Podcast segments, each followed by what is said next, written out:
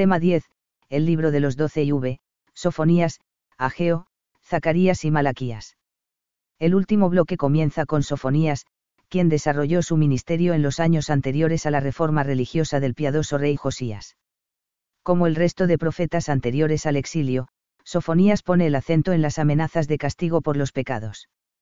Pero junto al juicio de Dios, también anuncia la salvación para el resto de Israel, formado por los pobres y los humildes de la tierra, a quienes se les identifica con una de las figuras más transparentes de la Iglesia, Catecismo, en 710.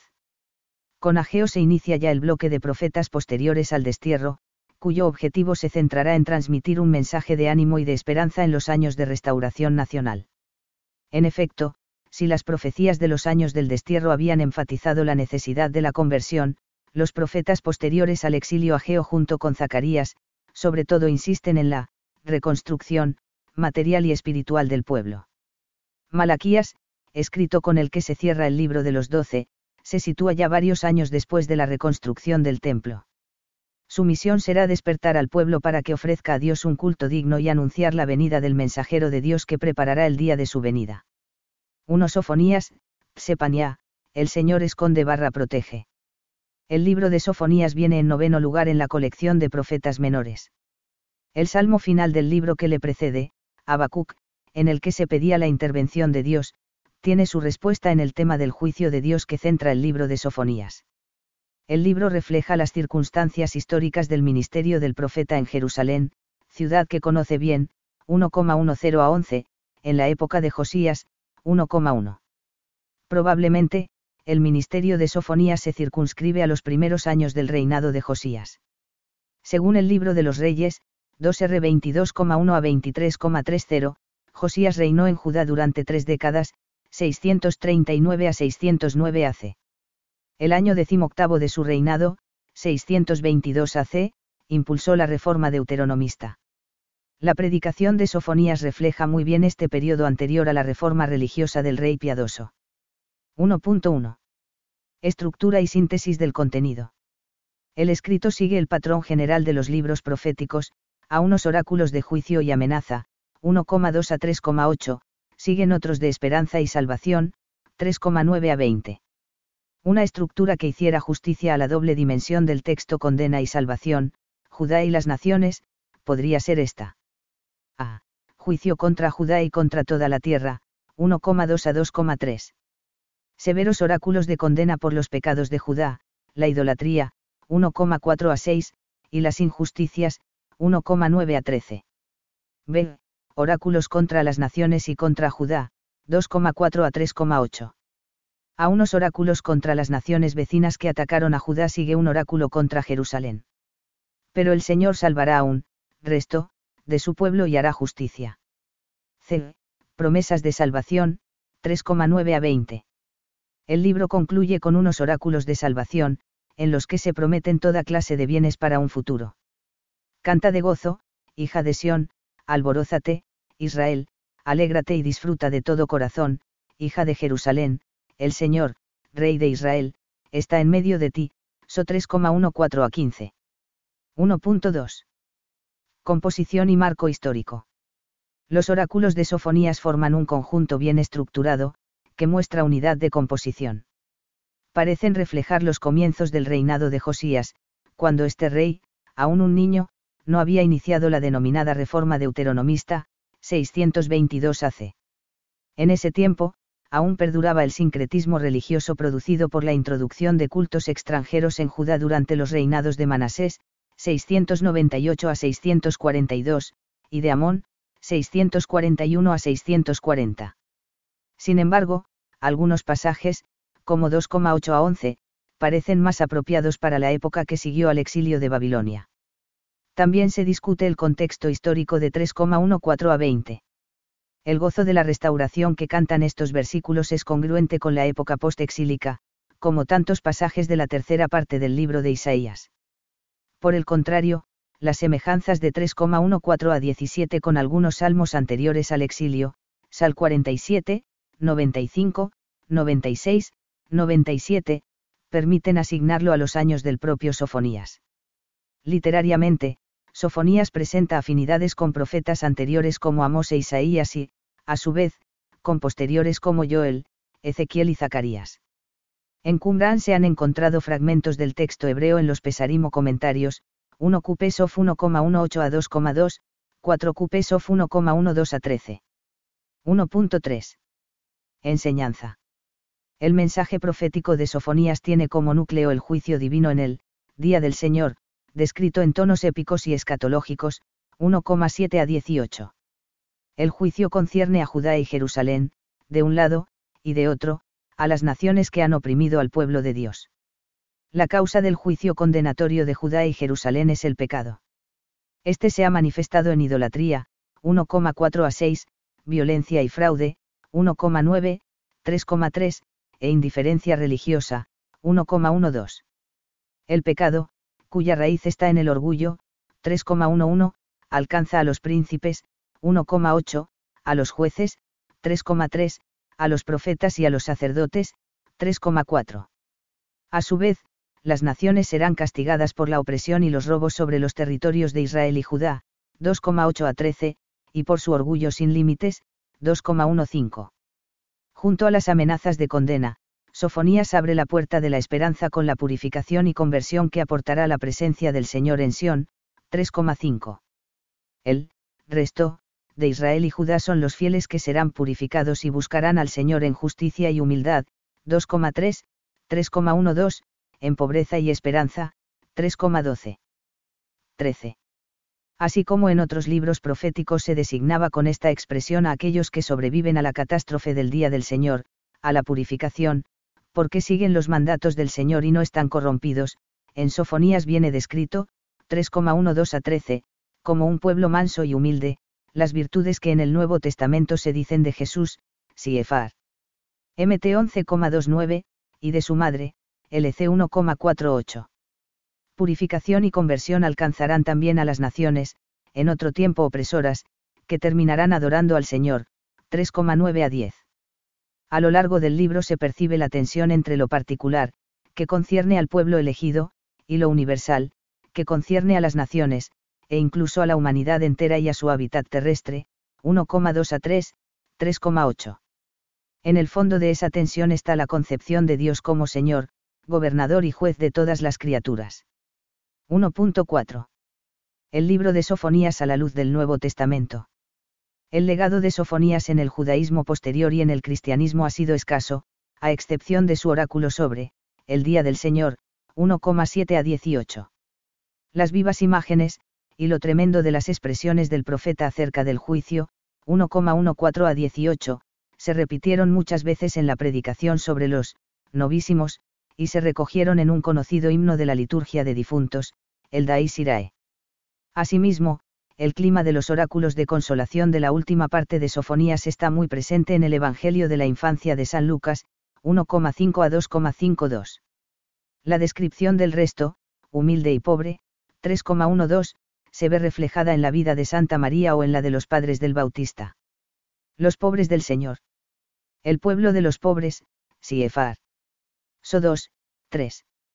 Sal 22, 27, Sal 34, 3, Is 49, 13, y 61, 1, etc., los humildes y los mansos, totalmente entregados a los designios misteriosos de Dios, los que esperan la justicia, no de los hombres sino del Mesías, todo esto es, finalmente, la gran obra de la misión escondida del Espíritu Santo durante el tiempo de las promesas para preparar la venida de Cristo. Esta es la calidad de corazón del pueblo, purificado e iluminado por el Espíritu, que se expresa en los salmos. En estos pobres, el Espíritu prepara para el Señor un pueblo bien dispuesto, Siefar. LC 1, 17. Catecismo, N 716. La alegría descrita por el profeta, 3,14 a 18, es muy semejante a la que le anuncia el ángel a la Virgen de Nazaret, la hija de Sión, LC 1,26 a 38. 2 Ageo, Aggai, mi fiesta. Ageo es el primero de los profetas de la restauración, ya en época persa. Su disposición casi al final del canon décimo pretende señalar el orden cronológico. Libro breve que tiene, entre otras, dos cualidades, exactitud de los oráculos, fechados con precisión en el mismo escrito, y sencillez del mensaje, un mensaje lleno de ánimos y de esperanza. 2.1. Estructura y síntesis del contenido. Los dirigentes y el pueblo de Judá, deben ponerse a la obra de la reconstrucción del Templo de Jerusalén como primera providencia para restaurar la patria destrozada. Si obedecen a esta voluntad del Señor, les vendrán todos los bienes que necesitan y esperan, empezando por el fruto de sus trabajos y la fertilidad de los campos, 1,1 a 15. Ante las dificultades, el Señor promete para este pequeño templo una gloria mayor que la que pudo tener el antiguo, 2,1 a 9. El texto consta de cuatro oráculos, bien situados cronológicamente, acompañados de relatos breves sobre la reacción de los jefes y del pueblo. A. Reconstrucción del templo, 1,1 a 15. B. El templo y su gloria futura, 2,1 a 9. C. La ofrenda digna, garantía de prosperidad, 2,10 a 19. D. Oráculo mesiánico para Zorobabel, 2,20 a 23. 2.2. Composición y marco histórico. Las minuciosas dataciones con que son presentados los oráculos y relatos hacen que el escrito no presente especiales dificultades para su encuadramiento histórico y cronológico.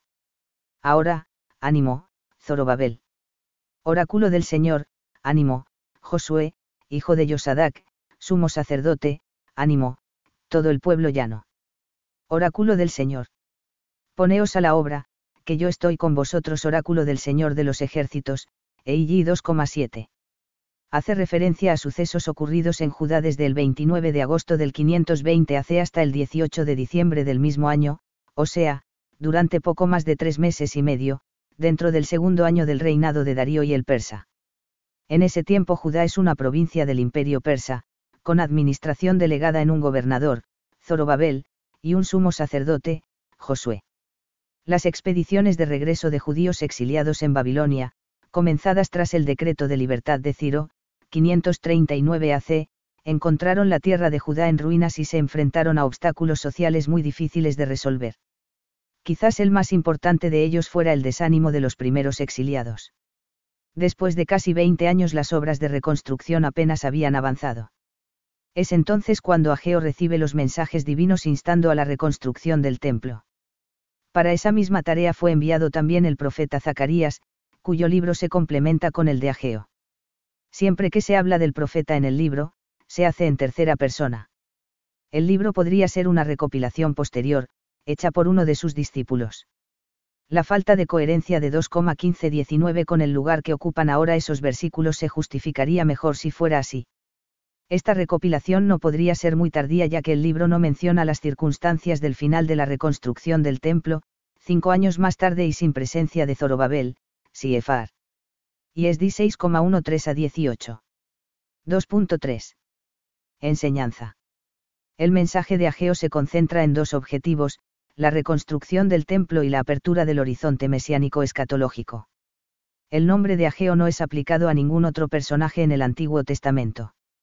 El profeta aparece en dos ocasiones en el libro de Esdras, y es 5,1, 6,14. La tradición judía lo tiene como uno de los desterrados de Babilonia que volvieron de la cautividad.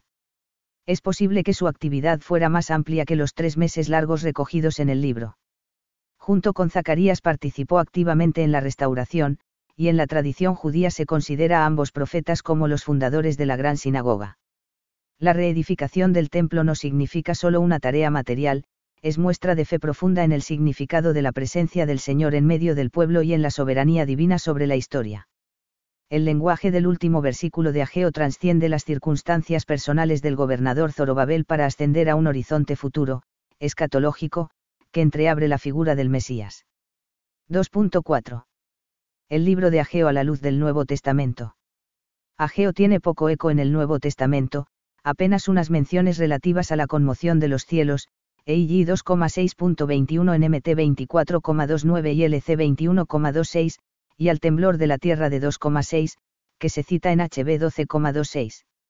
En la historia de la Iglesia, el verso más citado es 2,7, que, a partir de la versión latina et veniet desideratus cunctis gentibus, vendrá el deseado de todas las gentes, 2,8, fue leído como profecía directa del Mesías Jesús, la expresión figura como antífona en varios textos litúrgicos del tiempo de Adviento. 3 Zacarías, Zecaria, el Señor recuerda. Zacarías viene situado con toda lógica entre Ageo y Malaquías, puesto que, por un lado, refleja junto con Ageo el talante optimista de los que, tras el retorno de Babilonia, están empeñados en la tarea de reconstruir el templo y mantienen la esperanza de una restauración bajo la guía de Zorobabel, descendiente davídico, Siefar. EIG 2,20 a 23. Así se ve en la primera parte del libro. Por otro, a partir del cap 9, la perspectiva va más lejos y apunta a la instauración escatológica del reinado de Dios en la tierra, con Jerusalén como capital y el templo como lugar de peregrinación de todas las naciones, cap 14. El libro de Malaquías retomará el tema del templo y de su servicio por parte de los sacerdotes, volviendo a proclamar el día de la venida del Señor, ML 3,13 a 21. Regocíjate, hija de Sión, grita de júbilo, hija de Jerusalén, mira, tu rey viene hacia ti, es justo y victorioso, montado sobre un asno, sobre un borrico, cría de asna, ZAC 9,9. 3.1. Contenido y estructura. El libro de Zacarías incluye dos partes bien diferenciadas tanto por los datos históricos que aparecen en cada una de ellas como por el estilo de la redacción. A. Actividad del profeta, 1,1 a 8,23. Está escrita en prosa y corresponde al tiempo señalado en las indicaciones de la obra misma, de los años 520 a 518 AC. Tiene como trasfondo la reconstrucción de Jerusalén por parte de los que han vuelto del destierro, así como las instituciones y la vida de la comunidad.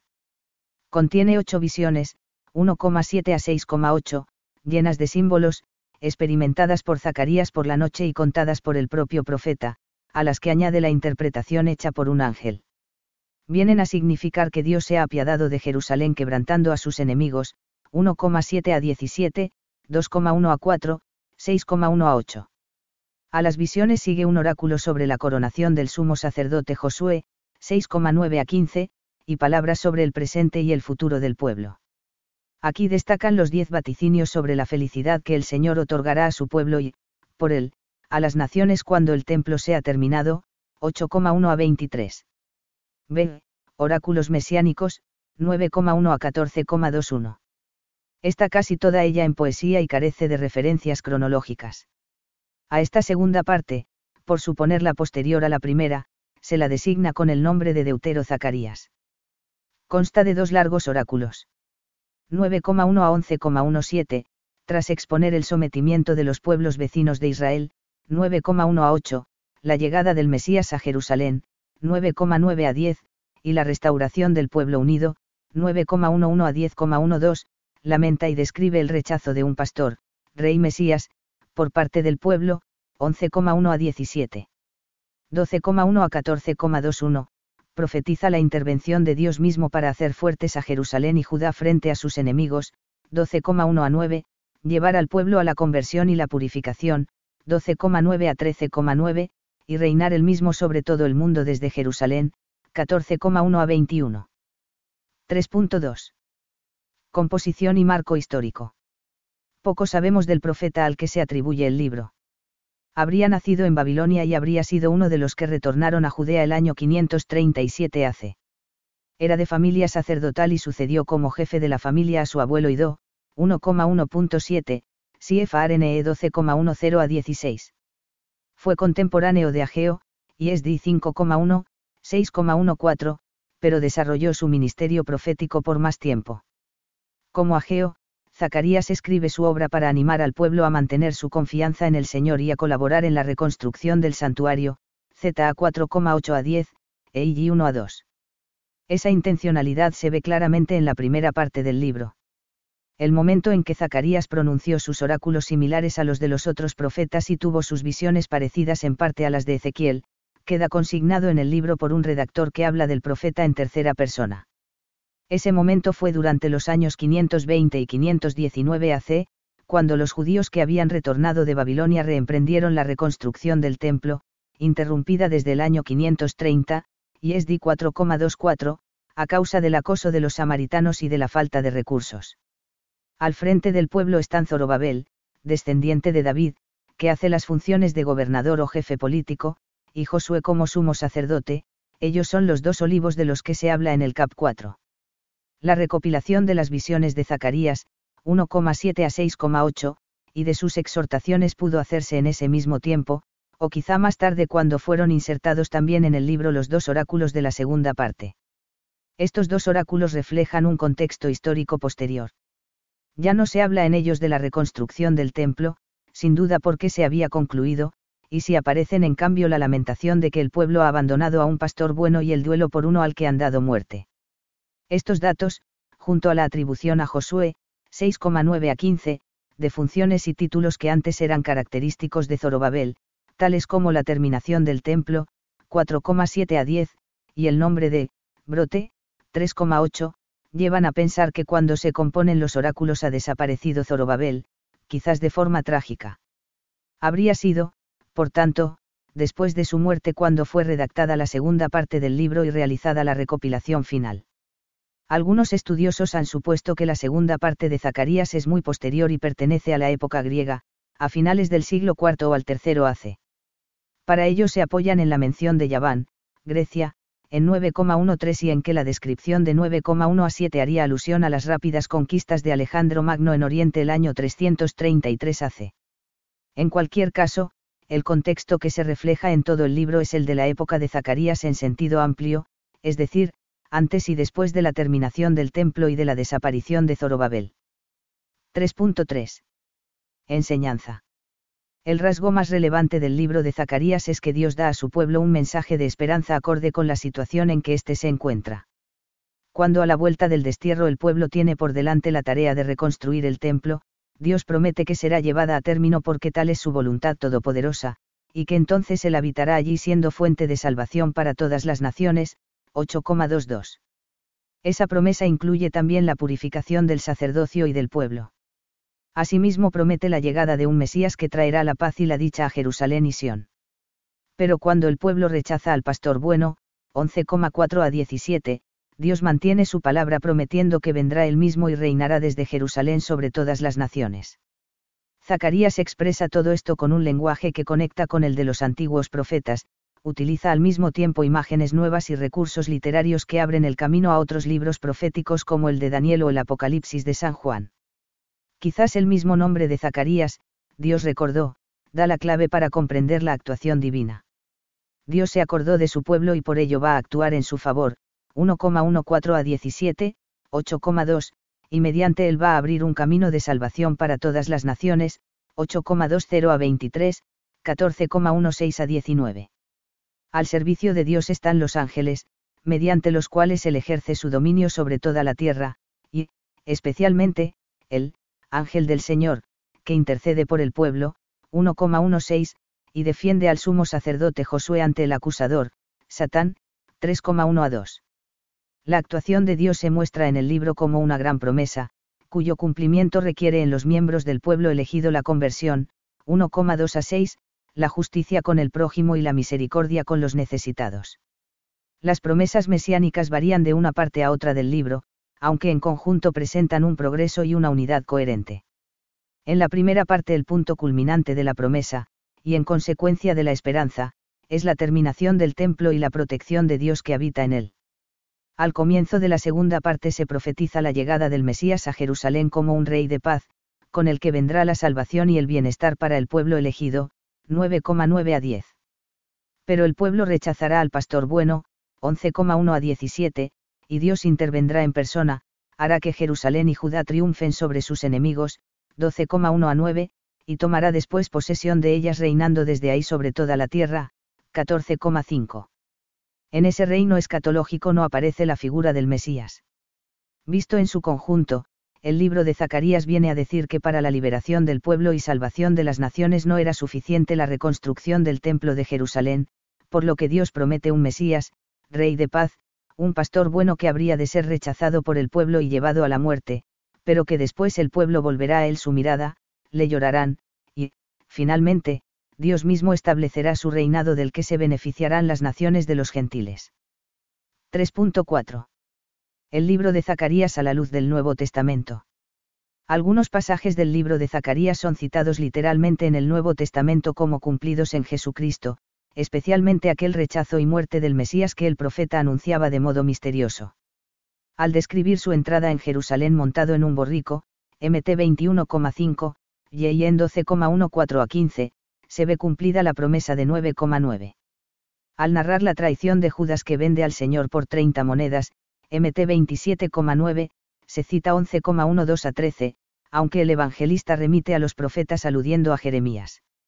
En en 19,37 se traen las palabras de 12,10, mirarán al que traspasaron, para mostrar el significado de que un soldado traspasara con su lanza el costado de Jesús en la cruz. El estilo y la forma de hablar de Zacarías llega de manera especial al Apocalipsis de San Juan, sobre todo en cuanto al empleo de algunas imágenes, los caballos representando emisarios divinos, medir la ciudad o los candelabros y los dos olivos.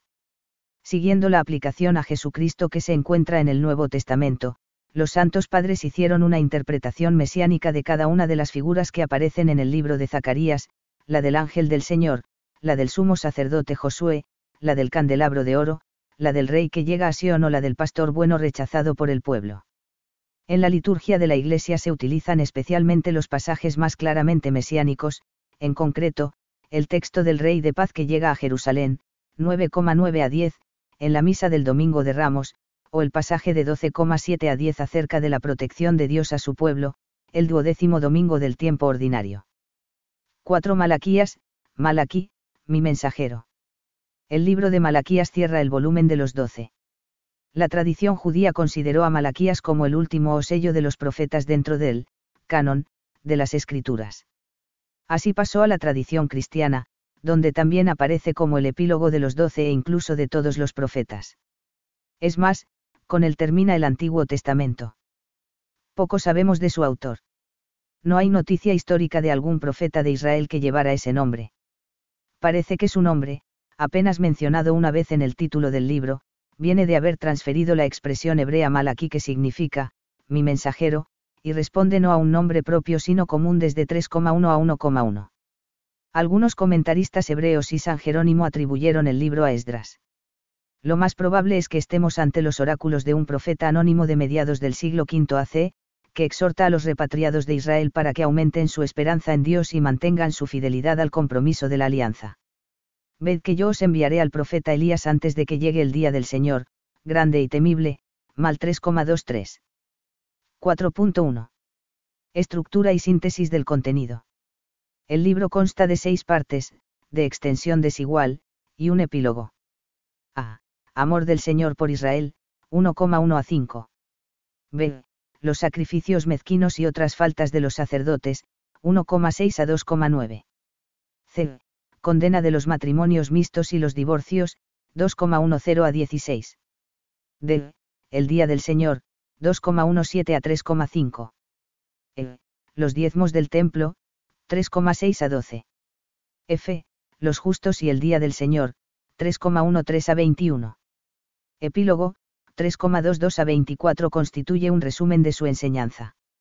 El epílogo podría servir también como conclusión a los profetas, en particular al rollo de los profetas menores, pues se exhorta al cumplimiento de la ley de Moisés, 3,22, y, junto al gran legislador del pueblo, se menciona también a Elías, 3,23, prototipo de profeta. Ambos aparecerán juntos en el relato de la transfiguración. Cada una de ellas está estructurada de la misma manera y responde, en líneas generales, a la forma literaria denominada disputa. Tesis, suele coincidir con expresiones o normas contenidas en el Deuteronomio, en la que se reprocha algo al pueblo o a los sacerdotes. Respuesta de los oponentes, de ordinario en forma de pregunta. Desarrollo de la tesis que se había expuesto inicialmente a la luz de la objeción planteada. El libro tiene un claro desarrollo argumental comienza con la afirmación del amor de Dios por Israel, 1,1 a 5, que es el punto de apoyo de toda la obra. En virtud de ese amor, el profeta denuncia las faltas en el culto, piedra de toque de la piedad de los israelitas. Ante las objeciones que se le plantean, el profeta alienta la esperanza del pueblo anunciando el día del Señor, día terrible, pero consolador para los que temen a Dios. Las ediciones del texto hebreo dividen el libro de Malaquías en los tres capítulos que hemos numerado lo mismo hace la Neovulgata. Pero la Vulgata y algunas otras ediciones y versiones numeran un capítulo cuarto, que incluye 3,18 a 24. 4.2. Composición y marco histórico. El libro de Malaquías es cronológicamente posterior a Ageo y Zacarías. Por el contenido sabemos que es la época posterior al destierro de Babilonia, cuando el templo ha sido reconstruido, 1,8, 3,1, pero el entusiasmo y el celo de los inicios de la restauración se han adormecido. Hay apatía en el culto, 1,8 a 14, y en el cumplimiento de las leyes de la alianza, 2,8, 3,14, especialmente en los diezmos, 3,6 a 10, y en la fidelidad matrimonial, 2,14. El pueblo se queja al Señor, las cosechas no son tan fecundas como esperaban, 3,11, no ven cumplidas las promesas, y ponen en duda el amor del Señor por su pueblo, 1,2. Muchos de estos problemas, más agravados, son los que intentó solucionar la reforma de Esdras y Nehemías, Siefar. Y Esdi 9 a 10, NE 10,31 a 39, 13,23 a 29. Si la reconstrucción del templo se acabó en el año 515 AC y la reforma religiosa de Esdras puede situarse hacia el 398 AC, los oráculos de Malaquía serían un poco anteriores a esta reforma, quizás del último cuarto del siglo V AC. 4.3. Enseñanza. El libro afronta problemas particulares el culto, repudio, diezmos, cumplimiento de los preceptos de la ley, etc. desde perspectivas más generales. A. La alianza. El punto de partida es la vigencia de la alianza que el Señor hizo con los patriarcas. Dios ama a su pueblo, se comprometió con él, 1,2 a 5, y su voluntad no cambia como la del pueblo, 3,6. Pero este no responde a esa fidelidad, no guarda los preceptos, 3,7, es descuidado en el culto, 1,8, 3,10, se queja injustamente a Dios, 2,17, 3,14, etc. El profeta anuncia entonces que si guardan la alianza, la alianza con Leví, 2,4, la alianza de los padres, 2,10, la alianza del matrimonio, 2,14, les llenará de bendiciones, 3,10, y serán el asombro de toda la tierra, 1,5, 3,12. B. La retribución. Frente al aparente triunfo de los impíos que no cumplen las leyes de la alianza, aunque las cosas les van bien, el profeta anuncia que el día de la manifestación del Señor pondrá las cosas en claro, los justos recibirán justicia, 2,5, y consuelo, 3,17.20, y los impíos serán como polvo y ceniza, 3,19.21. El premio o el castigo no se vinculan a la pertenencia al pueblo, sino a las buenas obras y al temor de Dios, 3,16. C. La doctrina sobre los tiempos mesiánicos. Malaquías anuncia la venida del Señor a su templo precedida de un mensajero, 3,1, el profeta Elías, 3,23 también anuncia un nuevo acto de culto, una oblación pura y universal, 1,11, que desborda las expectativas del momento. 4.4. El libro de Malaquías a la luz del Nuevo Testamento. A pesar de su brevedad, el libro de Malaquías es citado en varias ocasiones en el Nuevo Testamento. A veces, la cita es circunstancial, como en RM 9,13, donde San Pablo recoge la frase de ML 1,2 a 3, amé a Jacob y odié a Esaú, para señalar que la elección de Dios precede a los méritos de los hombres. Pero sobre todo aparece a propósito del, mensajero, 3,1, que se identifica con Elías, 3,23. La aparición de Elías como misterioso mensajero antes de la llegada del Señor era creencia común en los tiempos de Jesús y recorre los cuatro evangelios. Jesús enseña a sus discípulos que en él se cumplen las promesas de Malaquías, y que, por tanto, el profeta Elías que debía precederle no es otro que Juan Bautista. Esta idea aparece expresada en los evangelios sinópticos de manera ligeramente distinta, MT 11,14 y 17,10 a 11, MC 9,11 a 12 y 1,2, LC 7,24 a 30. En el anuncio a Zacarías, el ángel dice de Juan que, irá delante de él con el espíritu y el poder de Elías para convertir los corazones de los padres hacia los hijos, y a los desobedientes a la prudencia de los justos, a fin de preparar al Señor un pueblo perfecto, LC 1,17, CFRML 3,23 a 24. Un pasaje importante para la tradición patrística más antigua es el anuncio de una ofrenda nueva, pura y universal, mal 1,11, donde se ve una profecía que se cumple en la Eucaristía.